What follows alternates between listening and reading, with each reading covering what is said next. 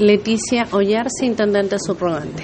Bueno, precisamente esta reunión eh, estratégica y táctica junto a todos los carabineros de la provincia, las comisarías, nos permite generar y saber no solo la estadística, sino también ir generando distintas estrategias para combatir la delincuencia. Para nosotros como gobierno es muy importante restablecer el orden público y sin duda estas instancias nos permiten tener una instancia de preparación junto a carabineros. Hay un eh, trabajo estratégico considerando que ya estamos a mediados de febrero y se van aumentando estos hechos de violencia. En marzo quizás esperen más. Bueno, mucha gente dice se nos viene marzo.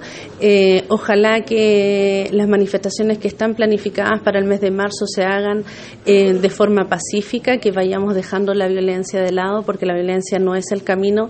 Y obviamente, junto a Carabineros, junto a la Policía de Investigaciones, nos estamos preparando para que si se repiten estos hechos de violencia que ya vivimos los meses pasados, eh, primero hay una persecución penal y segundo, tratar de ir evitando y erradicando estos actos de violencia.